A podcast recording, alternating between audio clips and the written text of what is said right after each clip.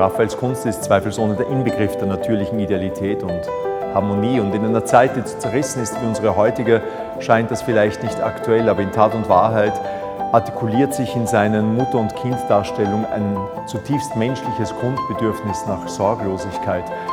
Und wir sollen nicht unterschätzen, wie sehr Raphael auch imstande war, Dramen darzustellen, geradezu auf eine filmische Natur, wenn wir Soldaten sehen, die niedergeschmettert, ja zerschmettert werden vom Licht des Auferstehenden, so gibt uns das eine Symbolfigur ab für die Überwältigung durch eine Macht, die wir nicht begreifen können, die größer ist als wir selbst.